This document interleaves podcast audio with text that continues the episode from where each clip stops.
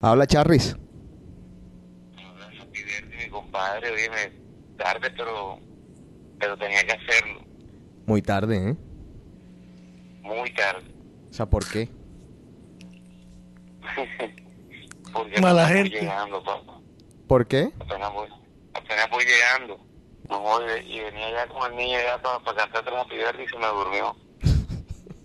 Así que, ¿y tú qué? ¿Cómo has pasado hoy? No, bien, hoy, hoy tranquilo, ayer fue que salí. Ayer saliste. Sí, fui a Cure un ratico por ahí. ¿Y hoy qué? Doy que un Nada. ratico. No, hoy nada, hoy tranquiléis aquí en la casa. Voy a, voy, voy a comenzar a hacer The Cave con, con Enrico ahorita. ¿Verdad? Ajá. Oye, mijo, no, que cumplas mucho más. Espera mi llamada mañana temprano porque es el niño, ¿verdad? Que, que está practicando para cantar. Bueno, no, listo, está bien. Yo tempranito estoy pendiente. Ti que te lo vas a María del Mar. Dale, listo. Aló, felicidades. Muchas gracias, señorita. ¿Cómo le va? Ay, muy bien, aquí festejamos desde la distancia. Ah, Qué mala onda, hombre, que ojalá nos hubiera tocado un fin de semana con tiempo y con todo para haber ido a festejar por allá. No, pero ahí vienen bastantes cumpleaños. Ya, como apenas estamos en los 20, tenemos bastante como para... Ah, no, sí, claro. Jovenazo todavía. Vaya. Dígale, pues, un abrazo, pues, Dios me Bueno, bendiga. mija, Oye, yo, llamada. estaba que la vez pasada de tu decay pasado, Ajá, no estaba queriendo ir por el celular.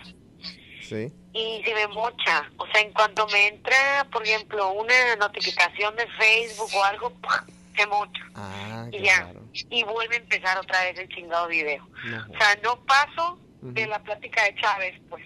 O sea, no llegué. no, da lo a más nada. aburrido, pues. Ah, pues te digo que entonces ahí me queda pendiente terminar de Dale. leer. Sí, escúchalo y, Ok. y, para uno de estos programas te invitamos. Ah, no quiero que sí, más te vale. Bueno, Que me pase la gripa, porque Enrico, oye, y Enrico que hable bien, porque, porque parece que como que trae así atorado, como que está comiendo algo, yo no sé. él te está viendo ahora mismo. Enrico, que hables Ah, bien. bueno.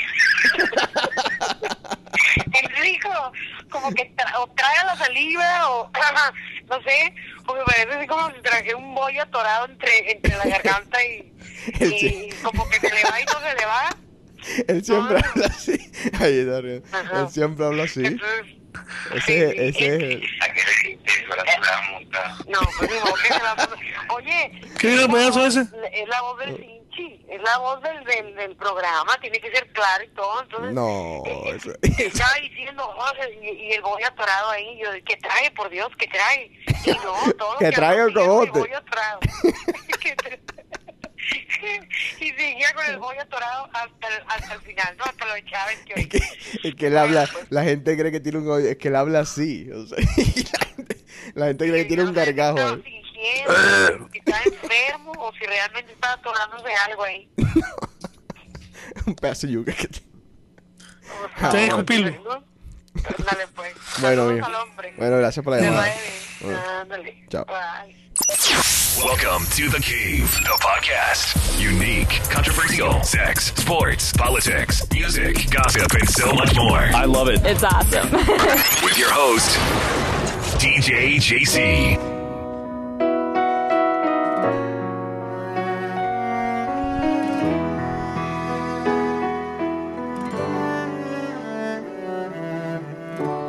Yo no quiero darte más dolores de cabeza,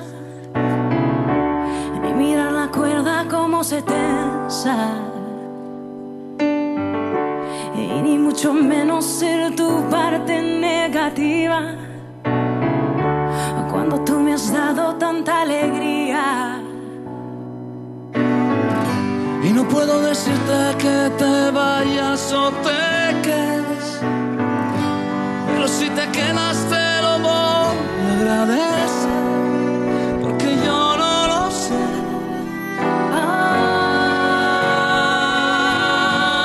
Ah, lo que haré Hoy es 15 de octubre del 2012. Bienvenidos a The Cave.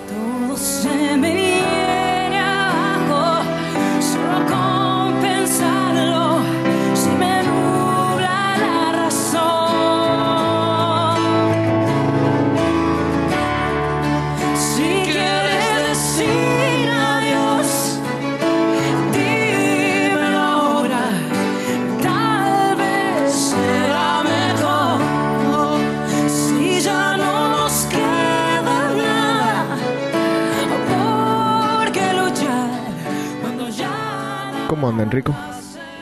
Muy bien, buenas noches. Buenas noches.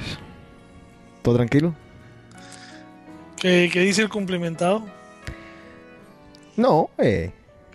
Vamos a decir la verdad, vamos a empezar con la verdad. Este de Cave. Edad. 28 años. Tienes, creo que son Ay. Pero, Contigo no se puede, pero bueno. pero ¿cuál es el problema? Si es la verdad. No, pero es que. Dejémoslo así. Meditaciones. Que cumplas muchos más. Quiero agradecerte a ti. Quiero agradecerle a, a todas las personas que se han tomado el tiempo de escribir una notica, si sea en Facebook, en Twitter, por email, por chat, por, por donde sea. Muchas gracias, estoy bastante agradecido. Ha sido un día de, de aquellos, de, de dulces y de agrias. Pero en todo caso, uno tiene que, que siempre agradecerle la vida que, que está vivo. Eh, y que, y que, que goza de salud. Está rodeado de gente, de gente que lo quiere. Y bueno, muchas gracias a todos de verdad, de, de corazón.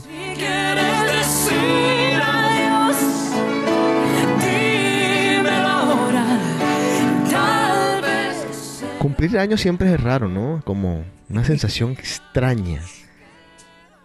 Debería llegar un punto en el que la gente deje de cumplir años. No, no, pero Como a ti te pasa. no, a mí me pasó hace rato. Tú dejas de cumplir años porque tú, te, tú estás cumpliendo 28 hace 5. Déjame, déjame decirte una cosa, en todo caso, eh, insolente. A mí, a mí me piden todavía la ID en muchos lugares, ¿eh?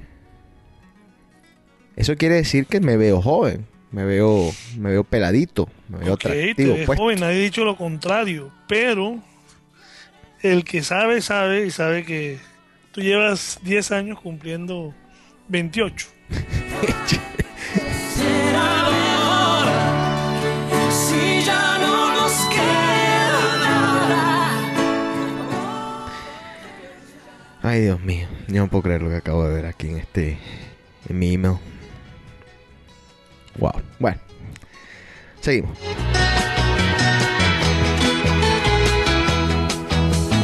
Necesito tiempo para amar. Porque a tu lado el mundo es bello. Necesito un sol que alumbre más. Y saber que no eres un sueño. ¿Qué es la vida de Claudia de Colombia? No tienes ni idea, Enrico. Esa es la que está sí cantando no sé ahí. qué se hizo. Tiempo para amar se llama la cancioncita. Y será mi pensamiento. La gente dirá, este tipo es un viejo nonón que escucha canciones de los 60, de los 70. Lo que pasa es que yo le regalé un, un iPad a mi papá y me lo hizo que se lo llenara con pura de esta música. O sea, una cosa espectacular ese iPad. Yo le digo a mi papá, mira, no escuches mucho ese iPad que te va a dar un día por... Uno cortarse una vena, una cosa. Las canciones son cada una peor que la otra en cuestión de despecho. Mi esperanza, mi amor, mi fe. Yo la Bueno, Enrico, a ver, eh, antes que comiences, quiero quiero cuestionarte, hacerte hacerte una pregunta Mierda. y quiero que me contestes con la verdad. Cuando tú tienes algo aquí, cuando estás atragantado, No, mi voz es ronca, yo no tengo ningún... yo no estoy hablando de eso, espérate. Entonces, dale.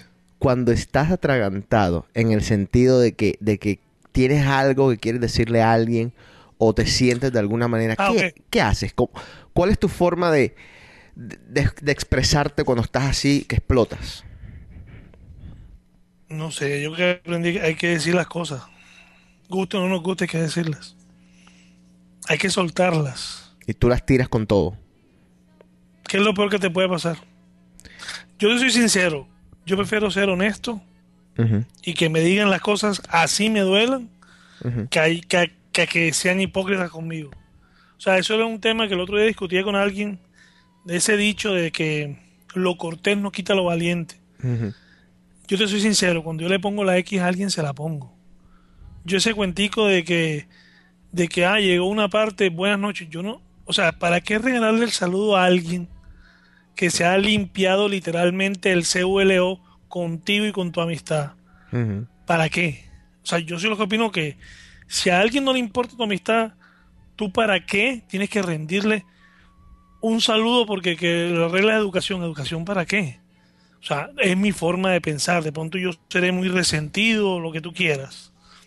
Es mi forma de pensar, no sé. Ok. Hay otros que dicen, no, que, que así le demuestras a la otra persona que no te importa, que yo no, yo no opino, de esa manera yo no opino. Ok, yo lo decía porque hay un estudio de...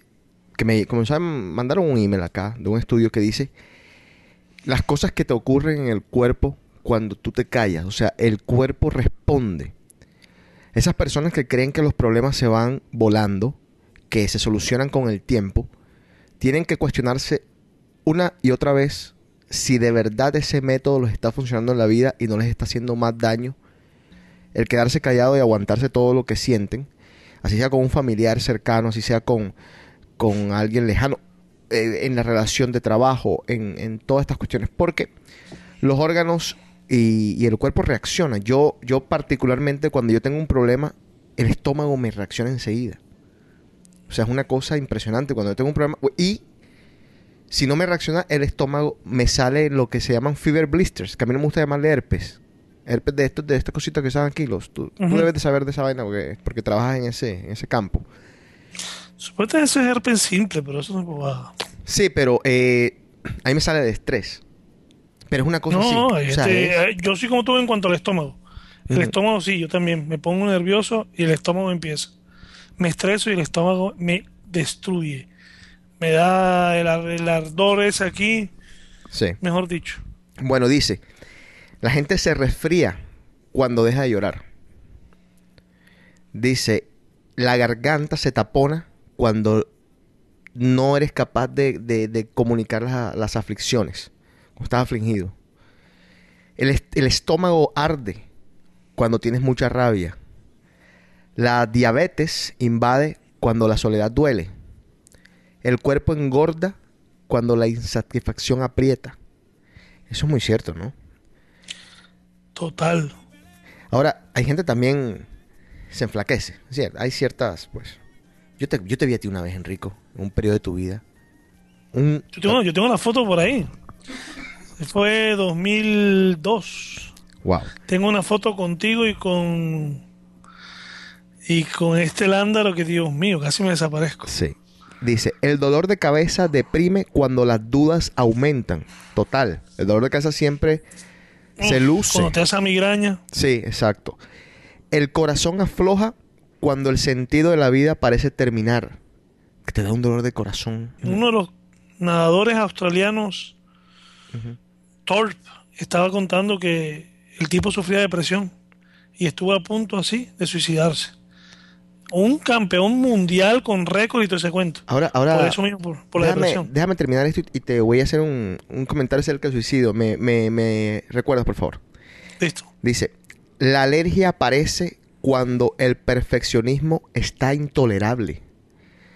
Las uñas se quiebran cuando las defensas están amenazadas. Y el pecho aprieta cuando el orgullo esclaviza.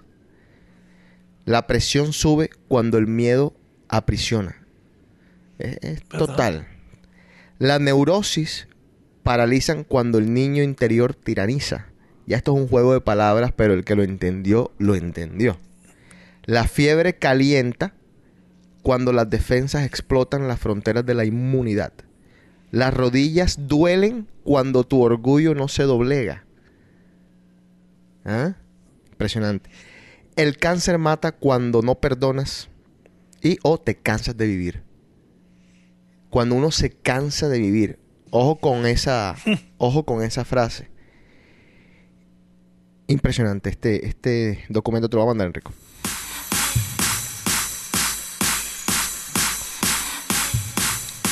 Y termina esto diciendo, las enfermedades en sí no son malas, pero te avisan, te van avisando que te estás equivocando de camino. Así que todos aquellos, volvemos a lo mismo, que se quedan con, con todo, que no exteriorizan, piensen que se están haciendo bastante daño, que, que es por su salud, que tienen que hablarlo. Y para eso están los psicólogos, también están los psiquiatras. Y mucha gente cree, no, yo no voy porque yo no necesito de eso. Y, oye, la mayoría de nosotros necesita de eso. A veces, bueno, ¿Sí?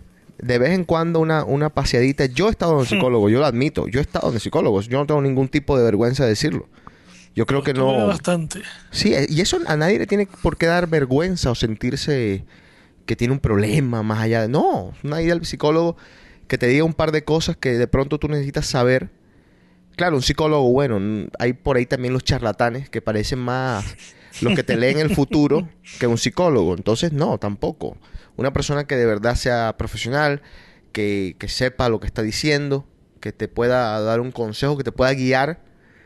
Y obviamente ya está en la persona tomar las decisiones correctas y, y seguir los consejos, porque igual vas a ir por ir, no, tampoco. Seguimos aquí en The Cave.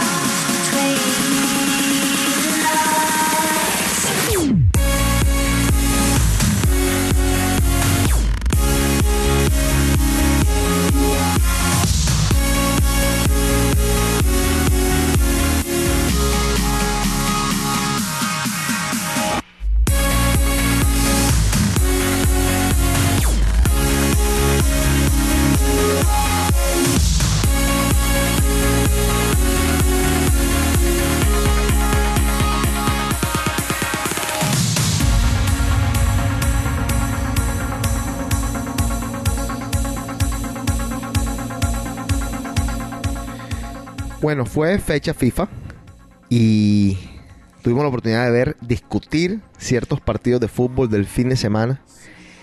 Hay partidos, creo que mañana.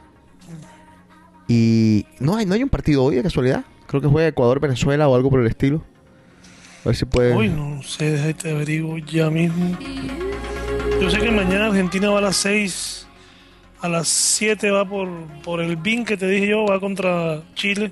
Ok. Ese, ese Bein Sport, eh, todo el mundo está hablando de ese canal porque aparentemente tiene todo. Lastimosamente todavía no está activo en esta parte de los Estados Unidos, en, en la, en la costa noroeste. Pero los planes de ponerlo ya están. O sea que pronto pues podremos disfrutarlo.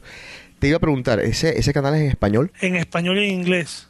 Y tiene a todos los.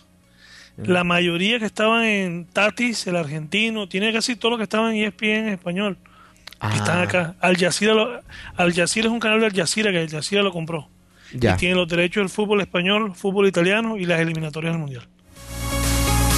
Entonces, ahora mismo están dando en diferido Argentina-Uruguay. Qué monstruo que es Messi, ¿no? Yo mejor ya, ya, ya, ya yo. ¿Qué? Me da risa que un comentario lo que generó. Llevan 41 comentarios a partir de esa discusión el día. Bueno, para que la gente más o menos entienda un poco, le- les contamos a todos que nos agregaran al Twitter y les recomiendo que los hagan porque es que nos metemos en cada lío y esa es la única forma en verdad de enterarse. El Twitter mío es arroba josecotes. Yo, yo no sé por qué digo arroba, pero bueno, josecotes es mi Twitter. El de Enrico es Enrico B 1974, que es la fecha de cumpleaños de él.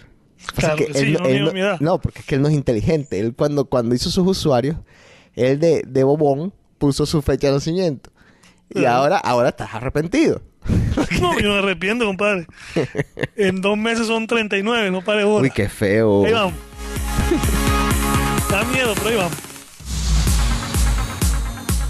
Bueno, y entonces se generó la polémica porque alguien, bueno, no, primero que todo vamos, a, vamos atrás un poquito. El presidente de nuestro país tuvo la insensatez, el presidente de Colombia, Santos, de decir que Falcao era el mejor jugador del mundo. Está bien que, que la gente y que los periódicos digan que es el mejor 9 de área, lo que ustedes quieran. Mira, mm, listo, está para el análisis. El mejor jugador del mundo no lo es. Eso está totalmente claro. Perfecto. Dijimos aquí en este programa la semana pasada que la gente repite. Entonces, como eso vino el presidente de la República, comenzó todo el mundo a repetirlo.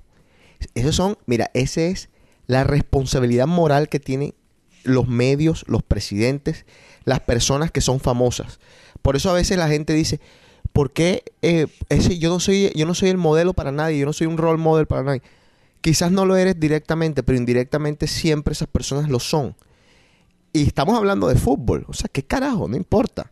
Se le pasa. Nos dio para nosotros polemizar, para entretenernos un ratico hablando de, de la bobada que dijo el presidente, la estupidez. Ojalá no cometa otras estupideces de esa manera que sí sean importantes, con temas que tengan que ver de verdad con la, quizás con la política, con, con cualquier otro tema que de verdad sea de importancia y no el fútbol, que en verdad el fútbol no tiene ningún tipo de importancia en el mundo, más allá de la que le quieren dar algunos degenerados por ahí. Pero bueno, eh, el tipo dijo esto y comenzamos nosotros a polemizar que obviamente Falcao no es el mejor jugador del mundo. Listo, puede ser un gran jugador, es un gran jugador, es una realidad, es muy buena gente, no tiene la, la cultura del colombiano, que desafortunadamente el colombiano tiene mala cultura y es reconocido por eso, no se adapta bien, eh, le gusta parrandear, o sea, esas son las cualidades del jugador colombiano y por eso se devuelven todos de Europa. Los que han quedado son porque son otros lords criados de otra manera, pero en general esa es la realidad del- futbolista colombiano. Falcao no es distinto. Y eso le ha ayudado a llegar a donde está. Es uno de los goleadores de, de la Liga Española. eh, es uno de los goleadores de las eliminatorias. Qué jugadorazo. Y yo lo que decía en mis comentarios era que no le suban esta espumita a la cabeza. Ya el, presidente del, del, ¿cómo se del Atlético ya está diciendo, dejen de joderme con lo de Falcao. Que si se quiere ir al Chelsea, si se quiere ir al Real Madrid, que se vaya, que se largue. Pero a mí dejen de joderme con este cuento. Lo que pasa es que también le meten eso al jugador, el jugador se lo cree. El ejemplo más grande, lo dijimos en este show, en este programa en The Cave hace mucho tiempo, fue el de Javier Hernández. Todavía me niego a llamarlo el chicharito, porque ese es un sobrenombre absurdo, corroncho, y no es propio de una persona, de un ser humano que juega a ese nivel. Tienen que quitarle ese sobrenombre, primero que todo, para que el tipo llegue a hacer algo. Bueno, Javier Hernández, el pueblo mexicano le dijo que era el mejor del mundo. Lo comenzaron a comparar con Messi. ¿Dónde está Javier Hernández hoy en día? ¿Dónde? La banca. Sentado en una banca. Bueno, y, ya, y, no, es, no es dos partidos que está sentado, no, ya tiene sentado bastante tiempo y va a seguir sentado bastante tiempo si no cambia de equipo, si no cambia, qué sé yo, de actitud. O sea, a los jugadores se les suben las cosas a la cabeza. Si a mí me dicen todos los días que soy el mejor del mundo, me lo creo. Y entonces Enrico eh, peleó hasta... Comenzó a las 10 de la noche y terminó a las 5 de la mañana hablando de ese tema, ¿no? Oye, eh, te voy a decir algo. Peleé con mi mamá. Porque... El otro día llamé a, llamé a mi mamá a saludarla Ajá. y me hace el comentario, ¿viste lo de Falcao? Yo le dije, mami, no comiences. ¿No comiences qué?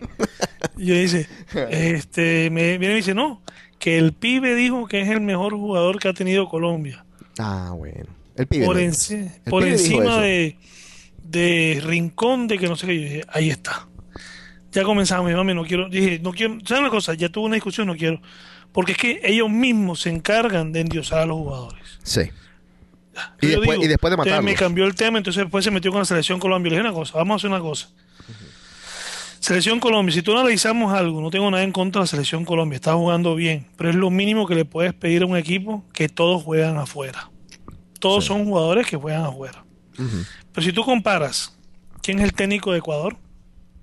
Reinaldo Rueda, colombiano. ¿Cuántas estrellas tiene que jueguen en el exterior Ecuador?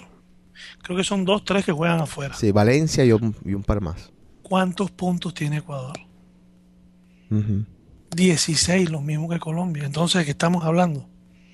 ¿Dónde estamos dando la super selección? O sea, que, claro, ya te estoy entendiendo. Entonces tú estás diciendo que eso es lo que debería de producir el equipo colombiano como mínimo. Por- Exactamente. porque en el papel decía, es "Man, no los técnicamente endiosen". superior. Sí, porque técnicamente en el papel es superior. Exactamente. Ya. O sea, yo le dije a mami, es que lo mínimo, lo mínimo que puede hacer Colombia es eso. O sea, tienes cuatro o cinco jugadores que juegan en Italia, tres que juegan en, en- en España, uno que juega en Francia, en Portugal. O sea, si te pones a ver, la titular de Colombia juega afuera. Sí, la, o sea, la materia prima está. Entonces digo, tocó traer a un argentino, por cierto, porque vamos a aclarar, un argentino, Sí, Peckerman. Para que consiga lo que está consiguiendo Colombia ahora. Que yo digo, sí, está súper bien y todo, todo el mundo me va a caer, pero digo, o sea, vamos a ser honestos. ¿Quién es el líder del fútbol? ¿Quién es el líder de la eliminatoria? Argentina. ¿Quiénes son las decepciones, entre comillas? Chile, Paraguay, Sí. que se esperaba más. De resto, Uruguay está ahí. Ecuador está con los mismos puntos de Colombia. O sea, yo digo, no endiosen al equipo. Sí, hay que esperar. bien, primera ronda, pero todavía faltan 8 o 9 partidos. Sí, Y cualquier cosa puede pasar. sí. Entonces, eso es lo que. eh, yo, más que todo, mi molestia fue eso. Que lo, que- lo que yo digo, yo no sé si. Todo el mundo me dice, no, que eso es a nivel mundial. Y yo no creo que sea a nivel mundial. Yo creo que eso pasa en Colombia. Colombia no ha aprendido del 94. Es, es- sí, es verdad. Y bueno, en el 94, tú sabes. Lo que pasa es que siempre hay personajes del fútbol que salen a hablar cuando no deberían. Y son personajes que volvemos a lo mismo, que son muy escuchados.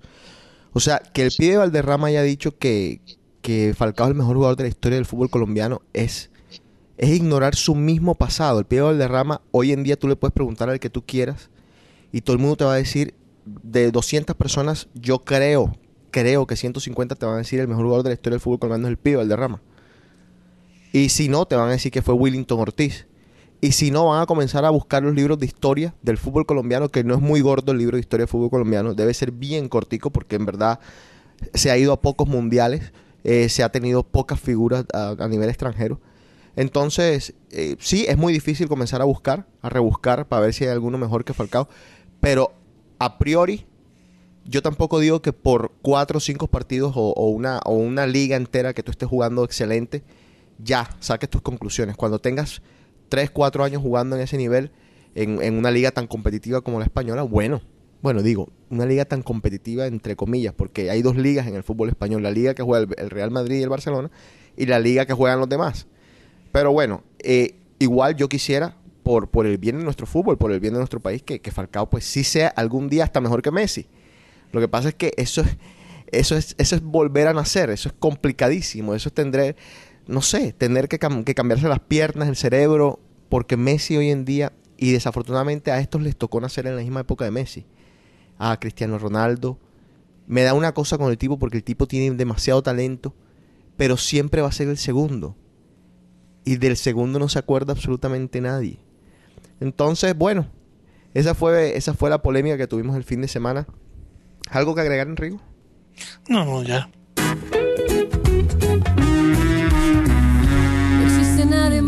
Que pueda soportarme en esos días del mes en que no quiero levantarme. No existe nadie más que pueda descifrarme. No existe nadie más que logre despertarme. Estas ganas de ser un superhéroe y salvarte, luchando contra el mal. No existe nadie. Y es que no hay nada en este mundo sin tu amor que quiera yo. Lo que yo necesito son los besos de tu boca que me llevan a la luna y como nadie me provocan que me dejan sin inspiración. No existe nadie más en el latido de mi corazón. Que nada es como antes que tu risa me hace grande y cuando todo estaba oscuro tú llegaste a mí y encendiste la luz. Sé, no existe nadie, nadie, nadie, nadie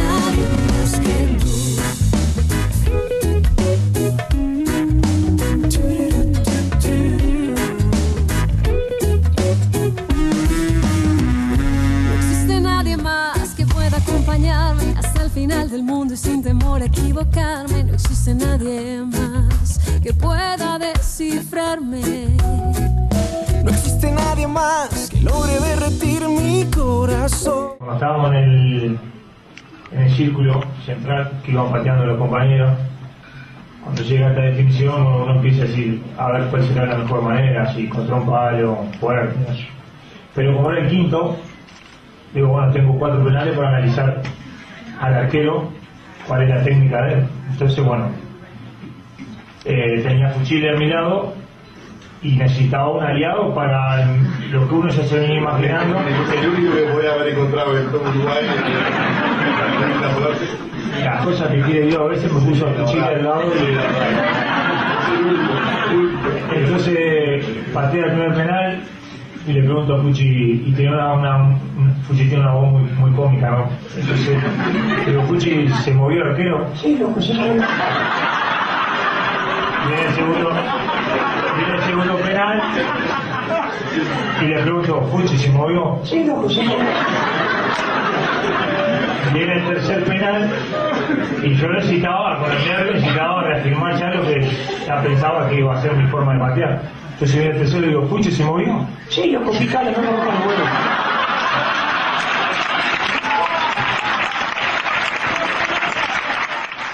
Le ha dicho Enrico. Picala, no me rompan los huevos. Ay, ay, ay, ese tipo es cosa seria. Son unos locos los dos, Fuchile y el loco Abreu. Búsquenla en, en YouTube. El loco Abreu cuenta la historia del gol contra Ghana. Esos días del mes en que no quiero levantarme, no existe Hay que estar loco por picar un penalti en un mundial. Mamita mía. Bueno, Enrico, ¿qué tenemos para hoy? A ver, cuéntanos. Este salió un, un estudio de cu- cuál eran los estados en que, que menos divorcios tenías. Ajá. O sea, sacaron un estudio de los estados, Tú dices de los de estados de Estados Unidos. estados en los, o sea, estados de los Estados Unidos que, que reportan menos divorcios. Ajá. Y es sorprendente que todos están en la costa este. Los tres primeros estados están en la costa este, que son primero New Jersey.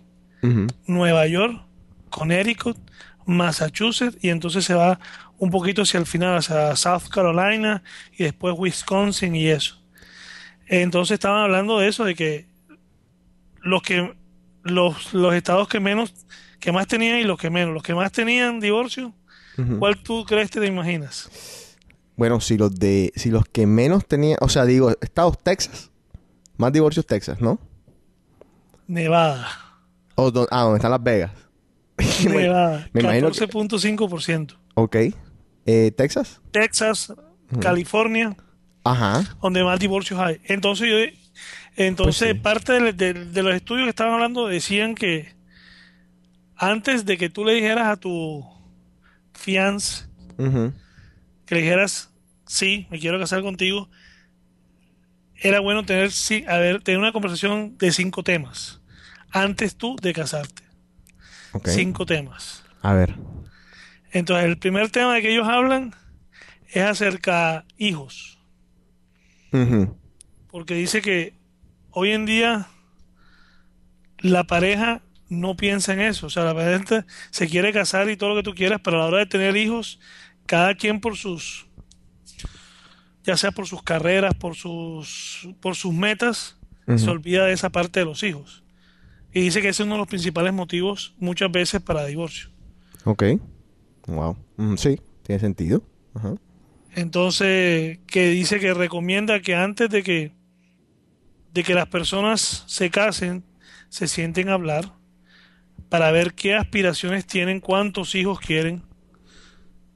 Que normalmente dice que el- los hijos, el número se determina casi siempre cuando tienen el primero. Después del primero, ahí se deciden si quieren más o si quieren.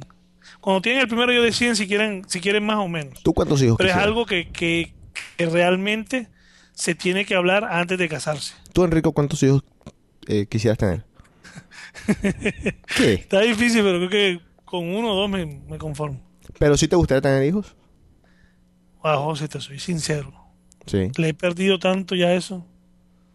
No sé. A medida que, que uno se va envejeciendo y... Le he perdido, le he perdido ya ese, e- esa magia que a uno le vendían de el matrimonio, los hijos, no sé. No niego, cuando veo se me pongo a ver Facebook y, y veo a todos los amigos de nosotros, tres hijos, dos hijos. O sea, no ha tenido que ser una fe- felicidad ser padre. Sí. O sea, tenemos, tenemos, ¿cuántos tenemos? Ya tenemos dos del combo de nosotros que tienen papá, que son papás. que sí. son papás. Sí. Y ver por todo lo que pasan, por todo lo que viven, como que sí, le da a uno esa piquiñita de querer tenerlos. Pero hay una parte de mí que como que... mm, mm. Es que hay que estar muy seguro, o sea, hay que estar muy, muy seguro para tomar esa decisión. La gente yo creo que también la toma muy, muy a la loca, ¿no? No, por eso me gustó el tema este, porque es que es verdad, o sea, yo pienso que, no sé, de pronto estoy equivocado, de pronto hablo con resentimiento, pero siento que el matrimonio como, como, conjunto, como, como entidad, se ya no existe para mi modo de ver. De pronto me equivoco. No sé, está, no estás tan lejos. La, los, los números dicen que más del 50% de las parejas se están divorciando. Eso quiere decir que uno de cada dos se está divorciando. Lo cual... Por eso, entonces, Sí, lo cual es preocupante, o sea, por lo menos, ¿no? después viene, por ejemplo, el número dos, que habla del dinero y de, la- y de las carreras. Porque dice que cuando, la, cuando uno de los principales motivos de peleas entre las parejas es finanzas. Total. A medida que empiezan los problemas económicos, comienzan los problemas matrimoniales. Es más, dicen que cuando el dinero sale por la ventana, más atrás sale la mujer o el hombre, lo que sea. El amor, siempre lo- sí. Entonces, no sé, o sea, me quedó como que Yo, yo creo que, que una de las, de las tantas caretas que tumba o que, o que solidifica el amor es, es la plata. O sea, yo te quiero ver cuando, cuando no tengas plata y, y estés con tu pareja y tu pareja te diga, por ejemplo, hoy quiero comer en tal lado a la cual tú la tenías, por ejemplo, acostumbrada a llevarla. Y tú ese día le digas, ¿sabes qué? Hoy no puedo porque es que no, eh, no tengo plata. O sea, mm, me quedé corto en el mes. Y a ver qué te dice, y a, y a ver cómo, cómo responde ella si te va a decir, te voy a hacer un, un pancake, o te voy a hacer un- unos huevitos, o te voy a hacer una, una carnecita, o te va a- a meter el dedo. Entonces, eso, eso, el, el- una, esa es una de las caretas que tumba la situación económica. lo que tú me dijiste una vez, la mujer busca estabilidad. Sí. Y parte de la estabilidad que busca es esa, la parte económica. Entonces dice que muchas veces el tema dice de que tienes que sentarte con la pareja y decir cuáles son nuestras metas, a dónde vamos a estar en términos de 10 años, qué probabilidades haya, porque si te das cuenta la economía con este sube que baja, hoy puedes estar arriba, mañana puedes estar abajo. O sea, hoy puedes tener trabajo y mañana te quedaste sin trabajo Tan como ha pasado con muchas, muchas familias ahora en los Estados Unidos. Sí. Entonces, o sea, no es fácil. O sea, créeme que cuando leí el, lo leí y lo, y lo analicé, dije, uy, más miedo le estoy cogiendo al matrimonio.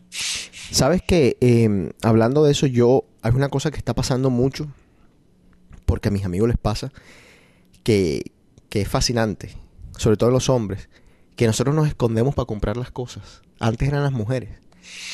Sí, ahora es uno. Ahora somos nosotros que tenemos que salir escondidos a comprar nuestra ropa, a comprar nuestros productos que nos gustan, a, a comprar mi computadora con la que he soñado toda mi vida. Sí, sí me entiendes lo que te quiero decir. O sea, No, eh, yo lo hice, o sea, coger la ropa, esconderla en el, en el cuartico donde se, donde tú botas la basura, entras con sin bolsas y ah, ¿cómo estás? No sé qué, cuando te descuidó, vas otra vez y metes. Y eso Porque era. lo hice. Eso era un rol de la mujer antes, total. Esa era una vaina que las mujeres hacían, que entraban por la puerta de atrás con los zapatos. Y ahora es increíble que nosotros, que la propia plata que nosotros producimos, sea, tengamos un, como que el fisco arriba que nos está controlando cómo, cómo gastamos o cómo no gastamos. Entonces uno mismo. que una de las cosas que he disfrutado ahora de mi estado de soltería es esa, de no tener que preocuparme de que si me quise comprar la camisa del Milan, por decir algo, me la compré. claro. Porque antes era prohibido comprar camisas de fútbol. Porque eso era una falta de respeto. Y eso que era un noviazgo. Eso era un noviazgo. Ah, o sea, sí. créeme que toda la generación de nosotros somos pocos los que estamos como estamos. La mayoría están casados con hijos. Sí. Eh, problemas todos tienen. Pero créeme que a veces digo yo, ¿para qué ganarme esos problemas si los puedo evitar? Pero, pero está la otra parte, que es el estar solo. Sí. No tener a alguien que tú, ¿sí me entiendes? O sea, no convivir esa, esa, e- e- esa situación de tener una familia, de tú llegar y este es mi hijo, eh, ser, tener una fuente de inspiración, yo no lo niego. Eh, debe ser espectacular tenerla, El problema es que yo digo, bueno, no ha llegado y algún día llegará. Bueno, eh, un cortecito y seguimos con los puntos.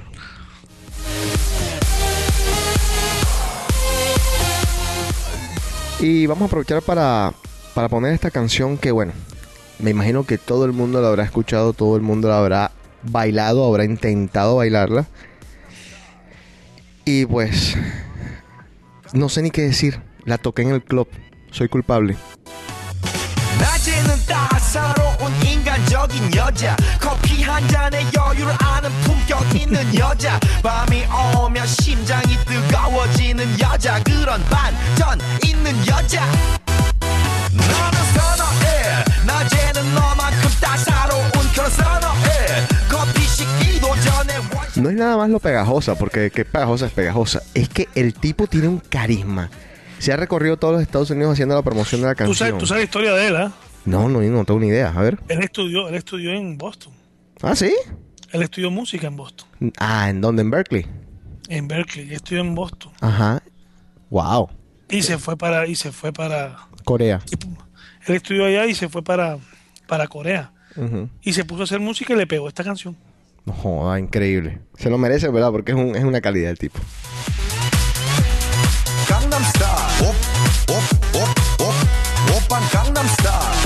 También tiene que ver mucho para que la gente se fije lo importante que son los las visuales. El video ayudó más a la canción que la canción al video. O sea, cuando yo vi el video por primera vez, yo dije, o sea, no- ni siquiera lo estaba, le estaba prestando mucha atención a la, a la canción. Me dijeron, mira este video, mira este video, no escucha esta canción. Y me senté a verla y dije, no puede ser, esto tiene que ser una comedia. Esto tiene una, una parodia de algo. O sea, no sé, no sé qué estoy viendo. Y de pronto volví a ver y lo volví a ver. Cuando, cuando me di cuenta lo había visto cuatro veces. Y ya tenía la canción pegada. Y entonces lo comencé a ver en vivo. Hay unos, unos clips de él en vivo. En donde están todos los coreanitos haciendo la- las vainas en el público. No, es espectacular. Es espectacular. Psy con su Gangnam Style.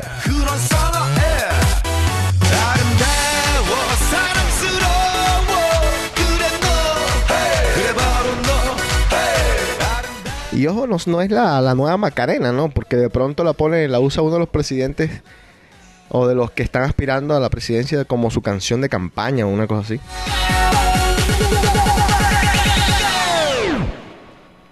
오빤 Gangnam Style Tengo una tarea pendiente, les voy a dar simplemente un adelanto, con la revista Wired. Porque pensando y en un comentario que me mandaron desde España, que la verdad le agradezco absolutamente a esa persona que hizo ese comentario tan positivo en el iTunes de España, eh, me puso a pensar de un tema que nosotros ya habíamos como que medio tocado por encimita aquí en The Cave. Y es, ¿es The Cave o no es The Cave el primer podcast no latino, sino mundial? Entonces, como para mí es casi imposible buscar, entonces ya recurrí a Wired y ya me comuniqué con uno de los, de los editores para ver si nos, si nos ponemos en esa, en esa tarea de buscar cuál fue el primer podcast. Obviamente yo, o sea, digo, si es del, del- del mundo hispano el primer podcast, no me sorprendería en lo, en lo más mínimo. Porque la verdad, del 98 no, no sé de nada que era más o menos similar a lo que nosotros hacíamos. Aparte de las emisoras que tenían sus clips grabados, sus vainas. Pero un programa así, estructurado de esta manera, lo que es hoy en día un podcast.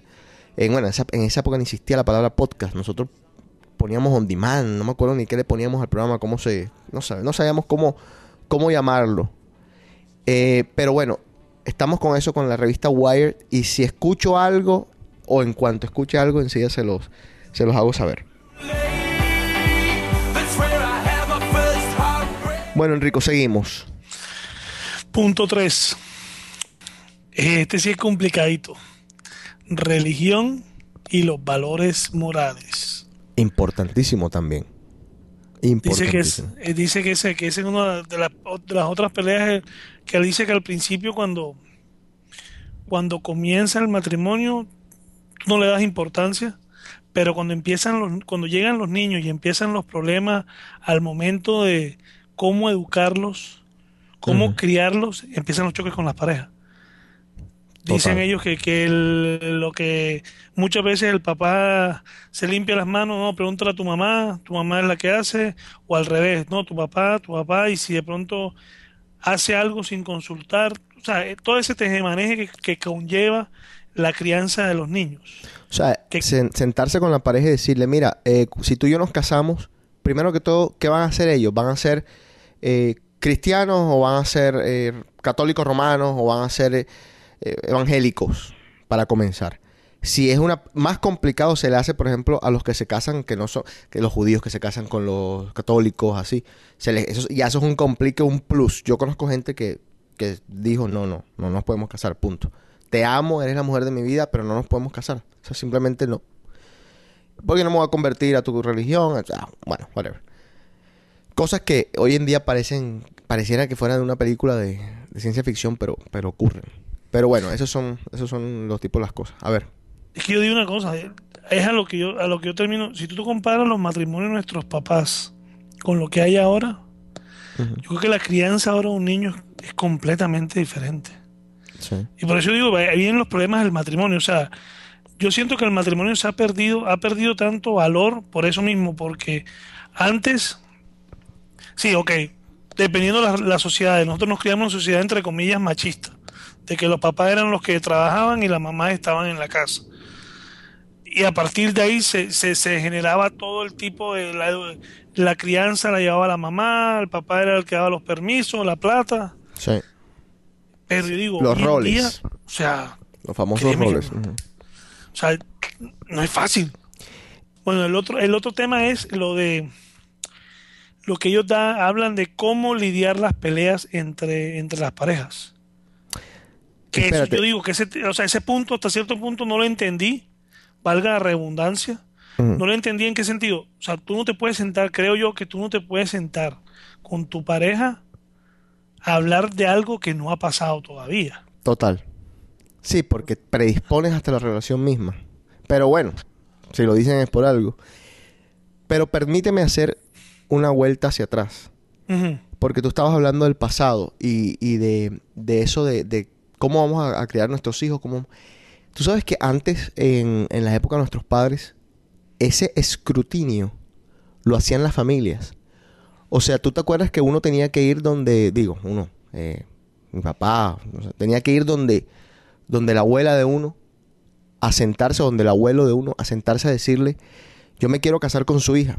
Y entonces el, el señor o la señora te preguntaban así plena y claramente, a ver, muchachito, usted, ¿cómo, cómo usted va a mantener a mi hija?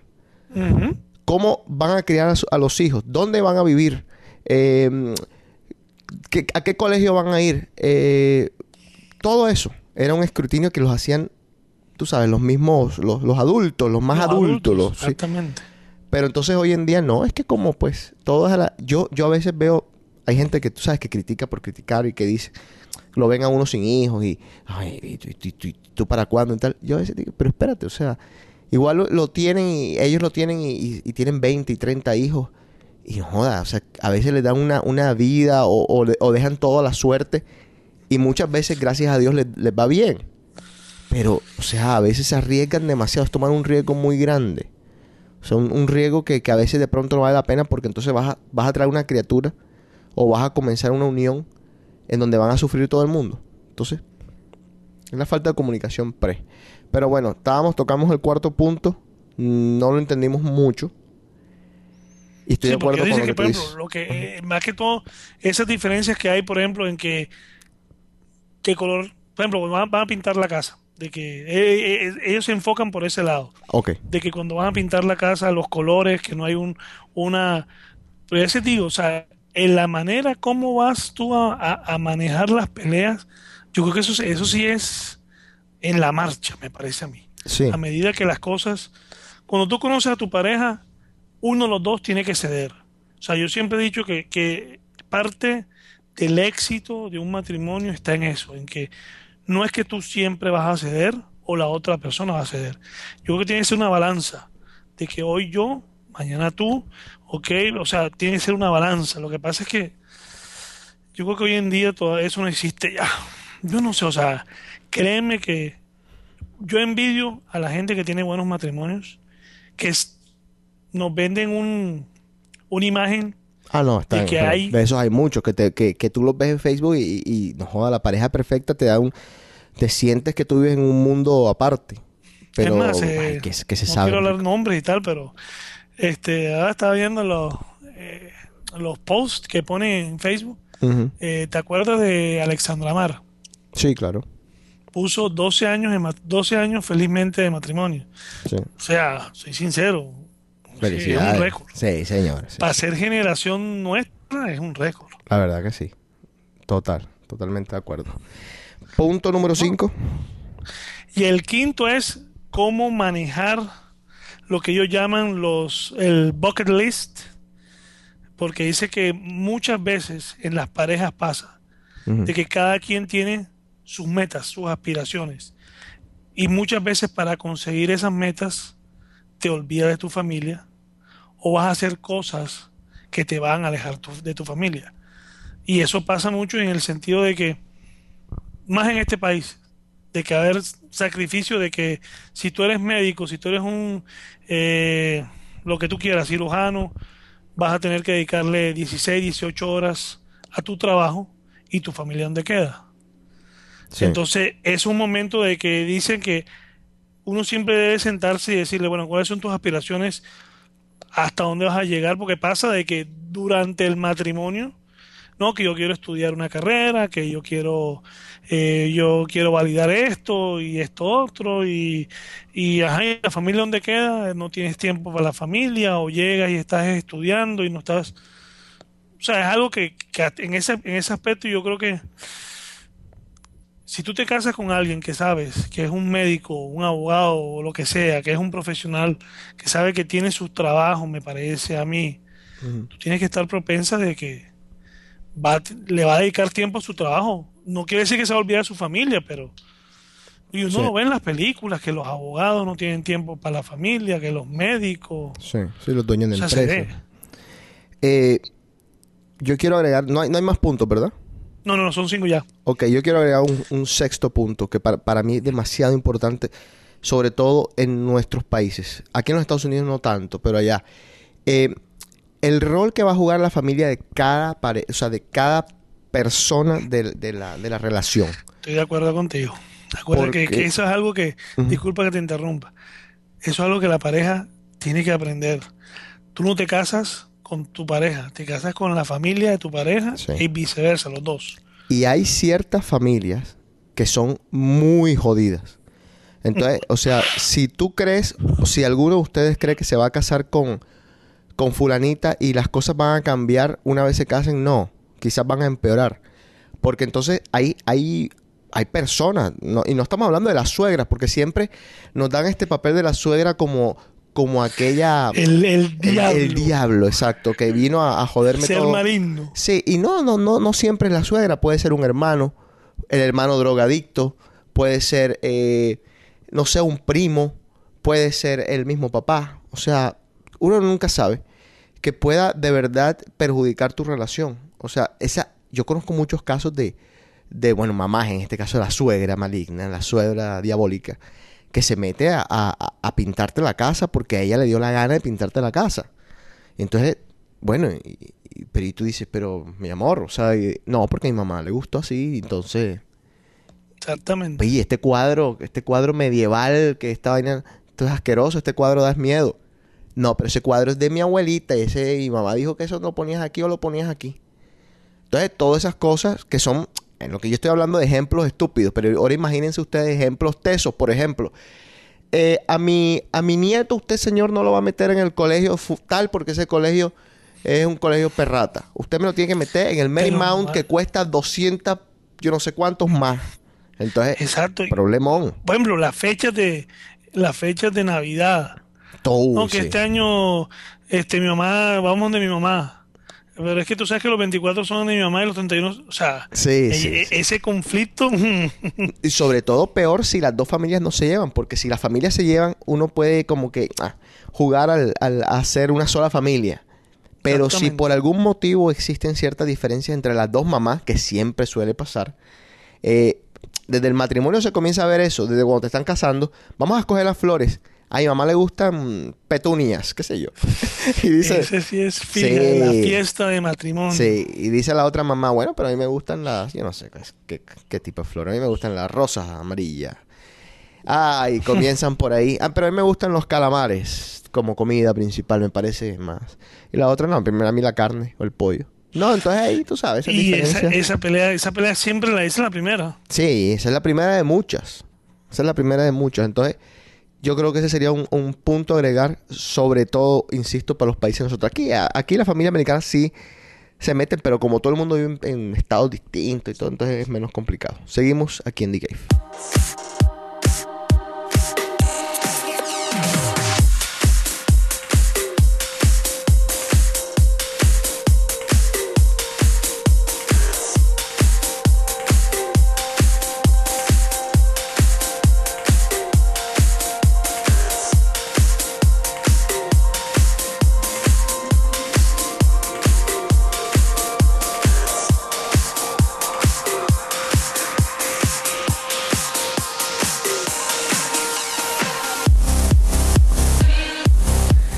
Quiero reiterar mis agradecimientos a todos los que me están felicitando. Siguen llegando los mensajes.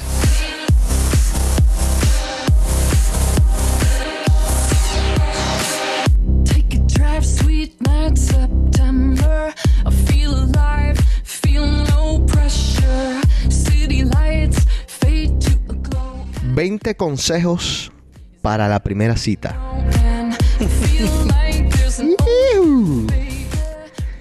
Esa primera cita que es tesa. Que te voy a, te voy a hacer un cuento. Eh, voy a hacerlo lo más rápido que pueda. Yo trabajo en una empresa y estábamos por contratar a un ingeniero. Esto hace dos semanas. Y teníamos algunos candidatos que pues íbamos a entrevistar y tal. Había un muchacho que tenía un resumen, eh, no espectacular, pero un resumen bastante, con bastante potencial. O sea, me llamaba mucho la atención. Yo estoy envuelto en este, en, en lo que va a ser este, esta contratación. Y nada, eh, me parecía, bueno, tenía ciertas habilidades que necesitábamos. Lo llamamos al muchacho. El muchacho llega media hora tarde a la cita. y después de que llega media hora tarde, no pide disculpas. O sea, nos sentamos a hablar con él y habían pasado cinco minutos y uno de los que estaba ahí con nosotros dice, bueno, eh, a mí lo que me, me llama la atención es que tú, o sea, que, que una persona llegue tarde a una cita, va y viene. A, a cualquiera nos pasa. Pero de que... Pero te entrevista trabajo. Sí, tam- estamos en una entrevista de trabajo y, y han pasado cinco minutos y tú no has ni siquiera pedido unas, una- unas, unas excusas. Eso sí me parece raro. Y entonces me miró a mí y me dijo, José, ¿tú de verdad quieres seguir con la entrevista o la dejamos aquí? Entonces yo dije, joda, primera vez que me pasa esto. Entonces yo dije, no, ¿sabes qué? Vamos a... Déjame, yo sigo la entrevista, pues quiero saber más de él para ver si de pronto esto fue un, un mal momento, un mal día, una cosa. ¿Sabes qué? En definitiva, no se supera esa primera impresión. Esa primera impresión a la hora del trabajo, a la hora de, de salir de una cita, a la hora, a la hora de, de definir casi que tu futuro, es muy importante. Tengan mucho cuidado con esa primera impresión porque es, pero es definitiva casi. Entonces, 20 consejos para esa primera cita. Y esto estamos hablando de sexo y amor, no estamos hablando de negocios. Dice, primero, no trates de contarle tu vida en una noche, por favor. No le cuentes tu vida en una noche, Enrico, te lo pido. ¿Sí me entiendes lo que te estoy diciendo? ¿Me promete que no lo vas a hacer? No, yo no cuento que No, no, yo digo, pregunto. O sea, ¿yo yo... cuándo? No, porque pasa, tú sabes. No, no, ya no. Olvídate de eso. Bueno, ya no dice. El punto número dos. No, no sé si voy a superar. No sé si voy a superar el ya no. No, ya no, ya no. Antes sí cometí ese error. No, bueno. Eh, punto número dos. No le digas todo lo que sabes de él o de ella. O sea, tú imaginas que tú llegas a una cita y me digas, oye, pero yo vi en tu Facebook que tú... ta, ta, ta, ta". No, o sea, ustedes háganse como si no saben nada y escuchen lo que les va a decir. Tercer punto, sé tan sutil como un psiquiatra cuando les preguntes por sus asuntos. Aprende a preguntar, como para que no se siente insultado. Esto está, me imagino que muy, muy claro. Cuarto, no hagas preguntas imprudentes sobre, por ejemplo, las drogas medicadas que él consume o que ella consume. Eh, si le ves que tiene un ticket en el ojo y bueno, ya tú sabes, son cosas que son temas para después quizás. Y bueno, si es algo que te molesta mucho, entonces ya tú sabes que no puedes salir más con él. Eh, tampoco hables de lo que tú tienes ni de lo que tú consumes. No, mira, yo tengo que meterme esta inyección aquí porque no. O sea, vamos, vamos, vamos calmándonos. Quinto punto. No le preguntes por todas sus exnovias, por favor, ni le preguntes a ella tampoco por eso. Es impresionante. Pero ah, y no, ha- que las y no hables tú de eso. ¿Sí? están preguntando. De Y me entrada. pasó hace poco. ¿En la mundo primera y me cita? pregunta, Ajá. "Ah, ¿hace cuánto terminaste Y yo? Ah, la pucha. Saliste corriendo, me imagino. No, no, no, yo no le dije nada. Dije, la verdad es que mi pasado es mi pasado. No me gusta hablar de él. Ah, muy bien, Rico. Pero entonces ya se pone como que tensa la situación, ¿sí me entiendes? Como que... Pero es que porque no tienen que preguntar. Yo, yo estoy de acuerdo con esto. No tienen que preguntar. Sexto punto. Deja el tema de tener o no tener hijos para otra oportunidad. Es la primera cita, por favor. Sí. Son ciertas asusta. cosas que no puedes hablar de- enseguida y... Ah, la pucha. Bueno. Séptimo punto. No pidas el plato más caro de la carta, aunque te quieras meter esa carne.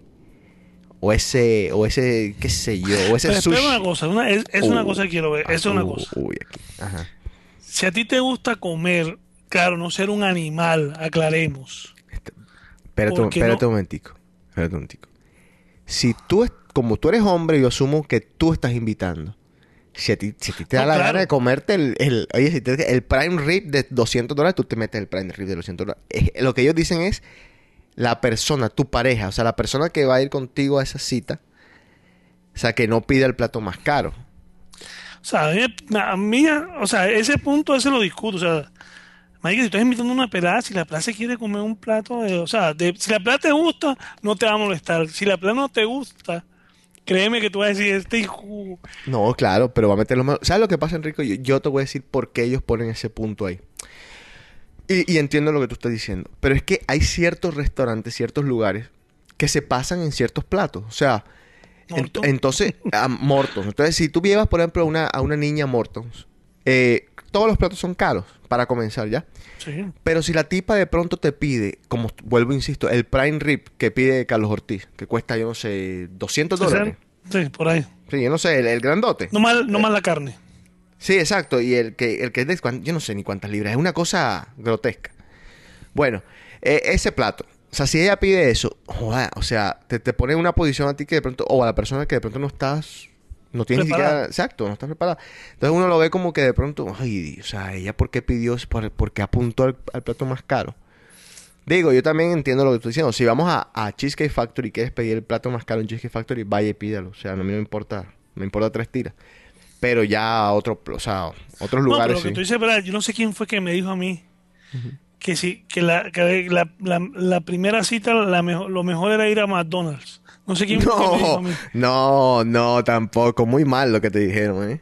No, no, en el sentido. Yo de conozco a alguien si que la- llevó a su novia a para primera que tú te das cita. cuenta si era de combate, o sea, si era una, una persona No, que. no, no, no. No, porque que- si tú la estás poniendo a prueba a ella, lo que tú estás diciendo inmediatamente es soy un chip. Entonces, perdiste. Ya perdiste la batalla. ¿Ya para qué la vas a ponerla a ella en la prueba si estás perdiendo la batalla tú? uno puede ponerse hasta este, de entrada, querer tirarse en un restaurante, Mortos, un claro. Prime 112, que sabes que la noche van a ser 350 dólares, que ella, aunque, aunque no lo piense, va a decir, este tipo me saca a mí a comer a 300 dólares. No, y, y se acostumbran. Entonces después no la puedes Exacto. llevar a Applebee's. Exacto. Bueno, entonces primera, o sea, entonces la recomendación para los oyentes es lleven a su novia o a su primera cita, lo que sea, perdón, a un restaurante que sea normal, ni, ni muy caro ni muy barato y que vendan comida estándar, o sea, por favor no lleven a, su novia a un, a un restaurante hindú en la primera, o a- dije yo la novia, a la peladita a un, a un restaurante hindú en la primera cita porque le entra una diarrea a esta nena. Va a estar incómoda. Si no sabe comida, va a estar incómoda. No, exacto. no. Oye, pero mí, hablando de eso, bueno, yo sé que la mía no- mi ex no escucha esto, pero ¿Y qué a mí, por ejemplo, me tocó duro porque este ni Applebee's ni Ah, bueno. cheesecake, Ah, ni bueno. chilis, nada de eso le gustaba. Ah, no, entonces, ent- perfecto, estás bien soltero. Si a una mujer no le gustan esos tres, ninguno de esos tres lugares tiene un problema serio. No, no le En gustaba. Applebee's, no, en Applebee's no. En Cheesecake Factory hay 200 platos. Si tú eres un ser humano y no te gusta ninguno de esos 200 platos, tú tienes que ir a un psicólogo. Estás obligada a ir a un psicólogo. Y no por mí. Me pongo, me enardezco con estos cuentos, me enardezco.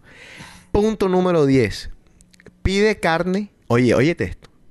Pide carne si la persona es vegetariana. ¿Tú sabes para qué, Enrico? ¿Para qué? Tú quieres ver cómo reacciona. Porque, ¿qué pasa si tú de pronto. A ti te gusta la carne. Oh, ok. Entonces tú lo que Buen quieres punto. ver es que la persona no vaya a decir, uy, qué asco, eres, eres un matón de vacas y tal. No, o sea, tú quieres que de verdad la persona sea tolerante con tus gustos y con tus exigencias. No, no con tus exigencias, con lo que a ti te gusta, pues. Entonces, o sea, que, que, que puedas respetar tus gustos también. Yo creo que en la primera cita, sí, o sea, tampoco hay que ser, pero yo creo que en la primera cita el mejor consejo que yo puedo dar es, uno tiene que mostrarse tal cual como es. Total. Te Seguimos. pones a inventar, créanme muchachos que tarde o temprano todo sale a la luz pública y el único que va a quedar mal parqueado eres tú. Seguimos con los otros 10 puntos aquí en The Cave.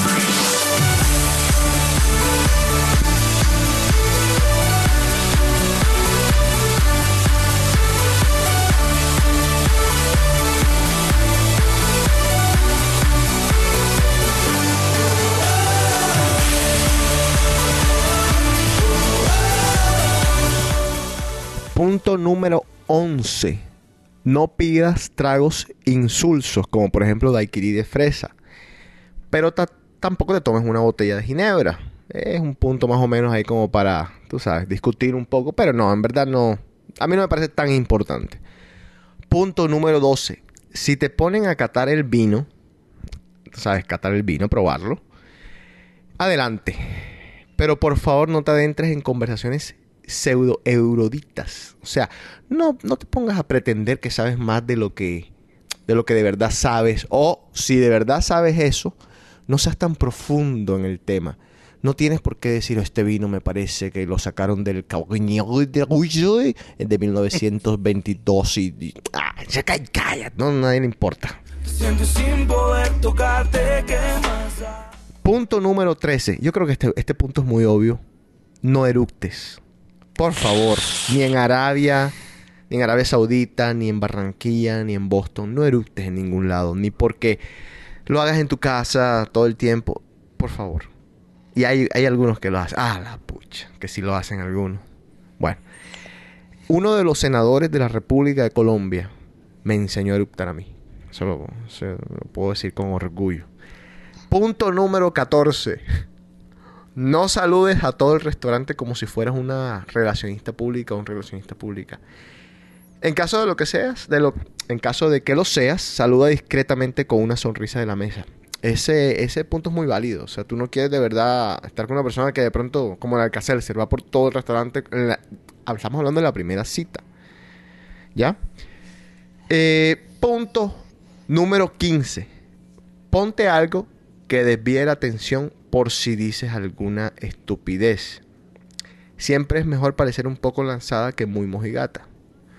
Mm, eh, tampoco te pongas un escote que lo único que se te vean es el, que casi se te vea el pezón, porque entonces toda la noche, pues sí, toda la noche va a estar pendiente de, de a, a ver a qué hora se le sale hasta el pezón, en vez de de verdad estar pendiente de las otras cosas de la conversación, etcétera, etcétera.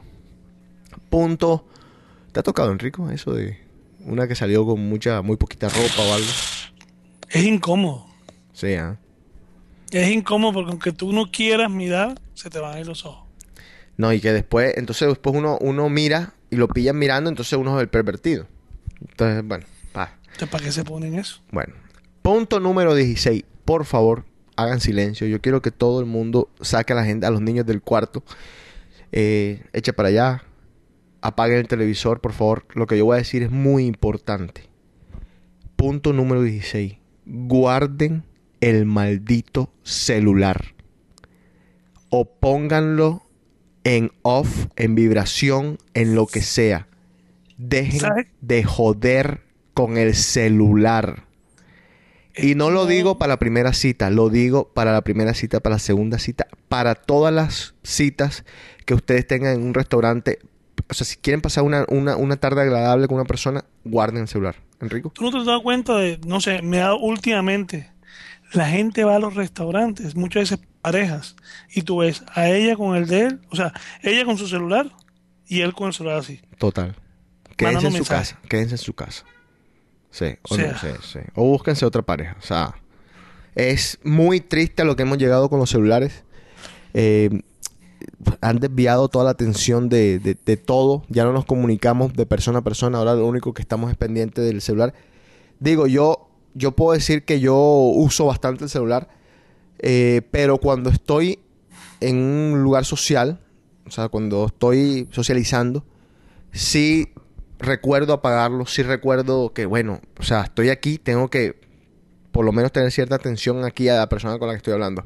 Si estoy esperando algo muy urgente, bueno, pero al mismo tiempo me, mm, enseguida recuerdo que yo no soy ni doctor, ni, ni nadie está dependiendo de, de mí para salvarle la vida. Entonces, yo no, la verdad, no soy tan importante en la vida. Y usted que me está escuchando, lo más seguro tampoco es tan importante. Entonces, si vaya a un restaurante, apague el celular. Y sobre todo en una primera cita porque es de muy mala educación. y ojo, si llevas una muchacha, yo no aconsejo nunca llevar en una primera cita a una persona eh, a un- al cine. Pero si la estás llevando al cine y te suena el celular en cine y lo agarras y lo contestas, chao, date por muerto. Tu boca, tu cintura, que nos, nos divide el cielo en dos mortalidades. Punto número 17. Para hombres y para mujeres. No lleves a una amiga, no lleves a un amigo a esa primera cita. O sea, no sé si tengo que explicar esto. ¿Te ha pasado, Enrico? De pronto te vieron una cara así de pervertido y dijeron, "A ver, que este, que este hay que llevarle a alguien porque este si no me almuerza. Y la gente lo hace. Sí, pero por supuesto. Por supuesto. Te aparecen con dos o tres.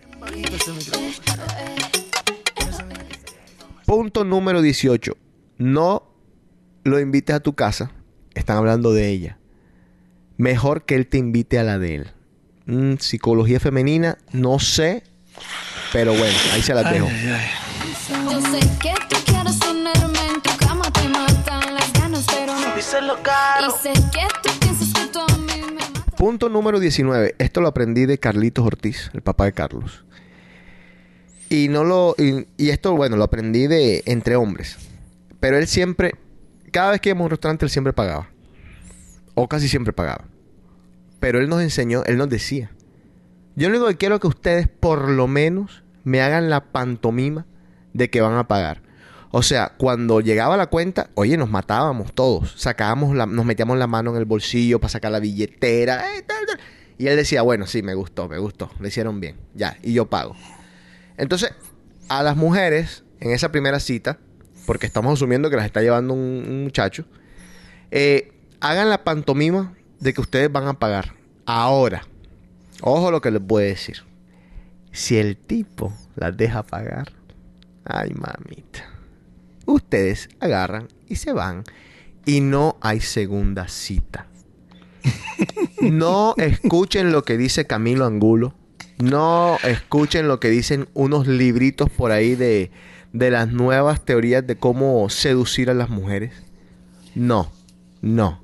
Si es una chica que vale la pena, usted no la deja pagar. Y si, y si el tipo te ha dejado pagar, o sea, ya tú sabes que no va a ser nada bueno para, para tu futuro. Punto. ¿Algo que agregar, Enrico, aquí, en este punto? No. Un chisme que me tiraron de, ¿De qué? de mi pasado. A ver, tírala. No, no, no, en el sentido que eh, ella como que salió con alguien, salieron a comer, Ah, y al momento que llegó la cuenta, Ajá. El pelado sacó su billetera, puso su tarjeta, y, el man dijo que le cobraran lo de él nada más. Qué fastidioso que te pongas a contar. Espérate, yo me tomé la Coca-Cola. Eh, el pan, vamos a dejarlo ahí. Yo me tomé la Coca-Cola y esto que está aquí y esto que está aquí es mío. Arréglate. qué fastidiosos que pueden ser las personas, en serio. Ay, Dios mío. Bueno, eso es karma, Enrico, lo que le pasó. Punto, No, eso es karma. Eso es karma. punto número 20. Si lo que quieres es darle un beso y él como que te está correspondiendo, olvida los consejos de las abuelas. No te hagas desear, pero al mismo tiempo tampoco le des absolutamente todo. No te buscaba, ya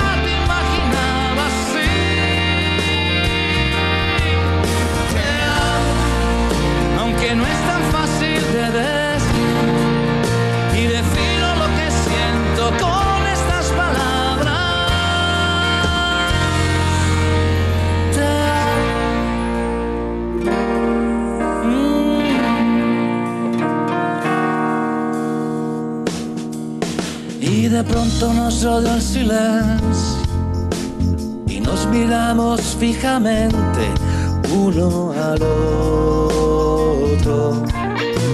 Tus manos entre las mías. Tal vez nos volveremos a ver. Mañana no sé si podré. que estás jugando? Si no te vuelvo a ver. Y tenerte en mis brazos y poderte decir te amo. Desde el primer Por este señor yo perdí dos días de clase. Un concierto que hizo en Barranquilla, el concierto de conciertos, con Milly Vanilli, ¿te acuerdas, Enrico? Milly Vanilli, Río Speedwagon, Franco de Vita. Le agregaron unos grupos barranqueros como por ejemplo Cadillo. Y, y nos fuimos de chévere y le dijimos a, nuestros, a nuestras mamás y eso. No, pues el concierto se termina como a las 11, aquí a las 12 estamos todos. Y, Sí, con, y cómo no. con eso nos dieron nos dieron el permiso, el concierto comenzó a las 11. No se terminó a las 11, comenzó a las 11. Se fue terminando como eso a las 4 de la mañana. No, como un poquito menos, como a las 3 de la mañana, digo yo. Y obviamente no me abrieron la puerta de la casa. Eh, yo estaba peladito. ¿Qué, qué, qué- año fue eso más o menos, Enrique? No, ah, 90. Estamos hablando de que eso fue como 89, 90, no puede. Sí, 89, 90 por ahí. Ajá. Y no, no, no, no me dejaron entrar por este señor. Te iba a hacer una pregunta. Uy, Tú- el último punto, tú hiciste- el último punto de los 20 que pusiste ahí. sí. Aquí en la primera cita hay mujeres que le- te lo quieren dar todo en la primera cita. Ahora, ¿Se quieren acostar contigo, te refieres? sí, o sea, tú vienes, tal, tal, tal, cuando quieres ver, ya estás en el cuento. ¿Cómo interpretas eso? Joder. Porque, por ejemplo, a mí me pasó, y yo lo digo y no me da pena decirlo. Yo cuando llegué aquí, en- cuando llegué aquí a los Estados Unidos, que llegué a New Jersey, la prima, la me- no, la mejor amiga de mi prima, ¿te acuerdas? La rubia, Ajá. la cubana, con la que me iba a casar. La primera noche que yo salí con ella, a mí la muchacha me gustaba, pero yo venía con la mentalidad en Barranquilla de que, o sea, ti- por lo menos tienen que hacerte, ponértelo como que, que lo, que Difícil. te lo tienes que ganar. No sé, o sea, como que en la primera no te lo va a dar porque si te lo da a ti es una bandida, bla, bla, bla, bla, bla. Ese, ese tabú que nos, que nos, que nos enseñan en Colombia. Y me pasó, que ya la primera noche quería.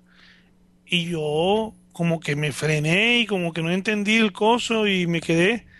Y a partir de ahí fue que ella dijo que yo era, Que tú eras gay. que yo era maricón porque no me la comí la primera noche.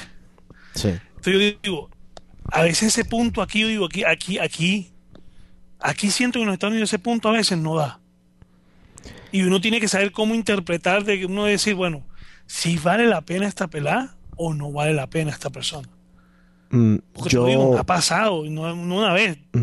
Yo creo que en los Estados Unidos en con, he tenido tres, cuatro novias y con las cuatro estoy diciendo, primera salida, primera salida y eso era querían. Yo. Joda, es, una, es, es- es bien complicado porque. Si la pelada. O sea, tú tienes que interpretarlo de esta manera. ¿Cuántas citas, cuántas primeras citas pudo haber tenido esa muchacha en su vida? Exacto. Entonces, y no es por juzgar a las mujeres, porque me, me quedaría de quinta jugar a las mujeres y, y- y jugar al, al papel del machista. Pero es que es, es, no es juzgar a la mujer, es la falta, no sé si, bueno, i- inclusive de conciencia, porque uno, o sea, está expuesto a tantas enfermedades, está, estás expuesto a tantas cosas, a tantos peligros en la vida. Entonces es falta como de criterio de una persona que se entrega tan fácilmente a, a un desconocido. Porque pues te pueden matar, por ejemplo. Te pueden pegar una enfermedad, por ejemplo. Eh, te pueden pasar tantas cosas. O sea, sin tú conocer a esa, esa persona. Que van más allá de si eres bandida o no eres bandida. Porque bueno, se lo quisiste dar a un tipo, bueno, se lo diste, qué carajo. Pero en verdad hay que pensar un poco, a, a mí me parece que tendrías que pensar un poco más antes de dárselo a, a, pues, a- al, al que te gusta o al que, o al que fuiste en la primera cita. Sí, pero ¿cómo haces? Porque si no lo haces, va- mira que a mí me pasó. ¿Cómo- ¿Cómo lo hice? cómo me haces frené y quedé. Y, y cómo me catalogaron, tú lo sabes. Yo era el maricón de la familia. Pero Enrico, Yo, yo tú, sabía que no era. sí, pero tú eres, o sea, estás, estás soltero por algo. O sea, quizás ese no es el tipo de persona, tú tienes que entender que ese no es el tipo de mujer que a ti te gusta o, o con el que tú te sientes cómodo. Porque, o sea, tú no quieres en verdad una persona, o sea, imagínate, se uno enseguida piensa, digo, al estilo machista, porque es que nosotros fuimos criados en una sociedad machista y todavía pensamos bastante machista. Entonces, tú piensas, digamos, bueno, ella se acostó conmigo en la primera cita. O sea, ¿qué quiere decir eso? ¿Que, que no se acostó con los demás en la primera cita? No, lo más seguro también se acostó con los demás en la primera cita. ¿Y qué quiere decir eso? Que si de pronto se va a Las Vegas con sus amigas eh, una despedida de soltero, lo más seguro, ¿por qué no? Se lo puede terminar dando a un tipo que conoció y le gustó en Las Vegas, en una discoteca, y, y se lo comió en el hotel. O sea, el nivel de confianza desde un principio es tan bajo que subirlo a un 100%, un nivel de confianza de verdad cómodo para ti, va a ser muy difícil. Entonces, de la manera en que tú piensas y en la que tú fuiste criado, para ti una persona que te lo dio en la primera cita, no la vas a ver de la misma manera que una persona que de pronto te lo hizo más difícil. Entonces ya, ya es de cada quien. O sea, las peladas si quieren dárselo a quien... eh, mire, su, su cosa es su cosa y se lo pueden dar a quien ustedes quieran. Ya uno tiene que tomar la decisión de si está cómodo o no está cómodo con una persona que toma esa decisión. Claro. Ahora, eh, existen muchas excusas y, y de pronto, ay, o sea, me enamoré a primera vista y todo ese, ese bullsherío que te pueden echar. O los tragos de por medio. O, Eso es mentira. Eso no, es- claro, claro. A menos que estés inconsciente y que la hayas violado. Pero de otra manera, yo eso tampoco yo lo creo. Entonces yo creo que, bueno, que como te digo, cada quien que haga con su... Dice, hay una frase muy vulgar que dice que cada quien haga con su culo un florero. Exactamente. Pero, al, ah, pero bueno, pero ya uno de este lado, sí, no, uno ya de este lado escoge. Si, es, si, si ese florero es el que tú quieres después estar regando. Cintura, rodilla, piso.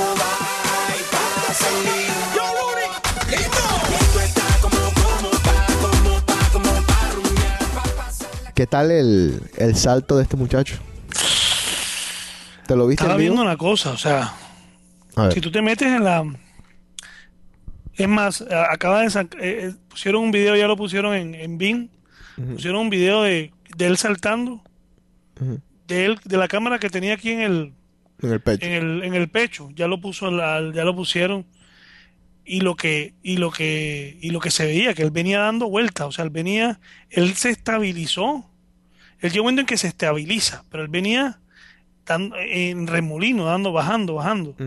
Después se estabilizó y ahí fue donde ya cogió el el y lo que pasa es que uno uno porque no lo ve, pero yo me puse a ver, el- me metí en la página de él y ver toda la historia, el sistema que tenía de de paracaídas era estaba preparado para que si en caso él, él perdía la, la conciencia Se abría se abriera. automáticamente. eh, por ejemplo lo entrevistaron estaba viendo la entrevista de él y él dice que cuando que él nunca sintió. O sea él dice como tenía el traje presurizado ese él dice que él no siente nada.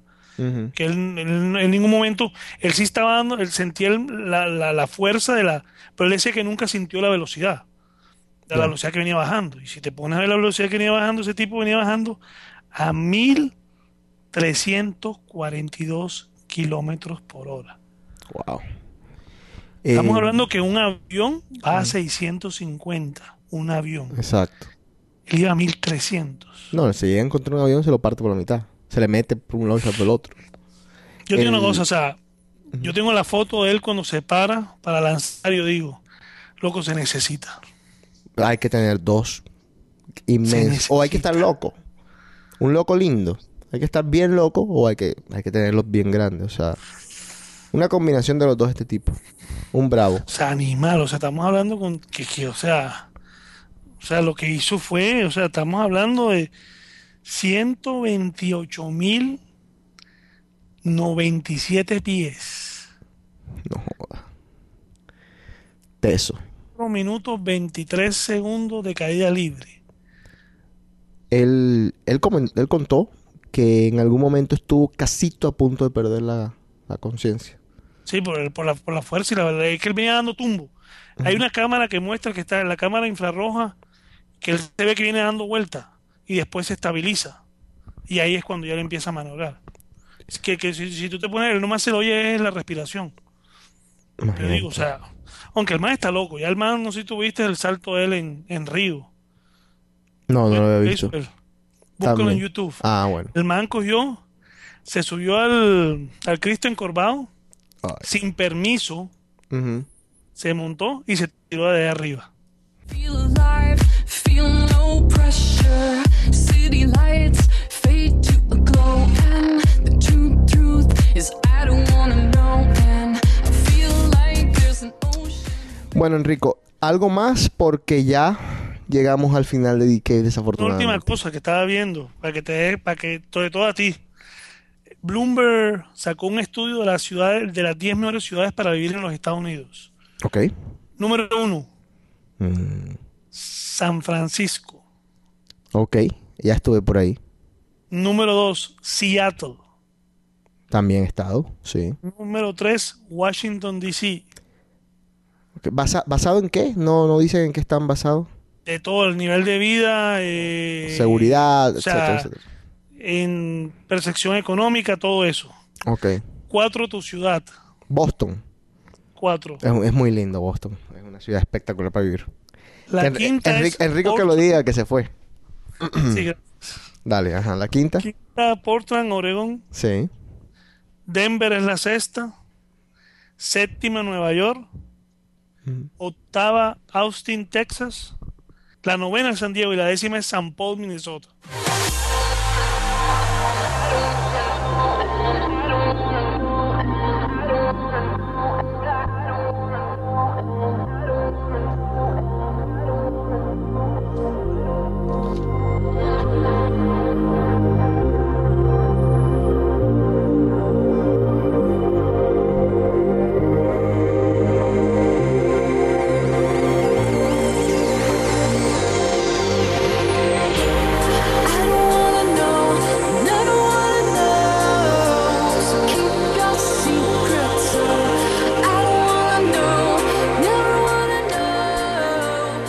Gente mandando los mensajes para, para que dé listado de las canciones que he estado poniendo. Tranquilo, seguramente llegarán algunos al, al top 10. Y para todas las personas que están buscando los archivos de The Cave del 98 hasta el 2010, que están catalogados ahí, estoy todavía agregando muchos más que faltan, eh, los pueden buscar en el iTunes a partir de ahora. Están todos los archivos en su sección aparte. Eh, búsquenlos bajo The Cave Archivos o pueden buscarlos bajo mi nombre, José Cotes, en el iTunes. Recuerden, mi Twitter es José Cotes. Pueden mandar todos sus mensajes, comentarios, etcétera, en mi página djc.com, djjc.com. Y Enrico, el Twitter de Enrico es Enrico B de burro 1974. Enrico B 1974, todo pegado. Y sin más que decir, esto es The Cave. Enrico, despídete. Buenas noches a todo el mundo y nos vemos el próximo lunes. Gracias.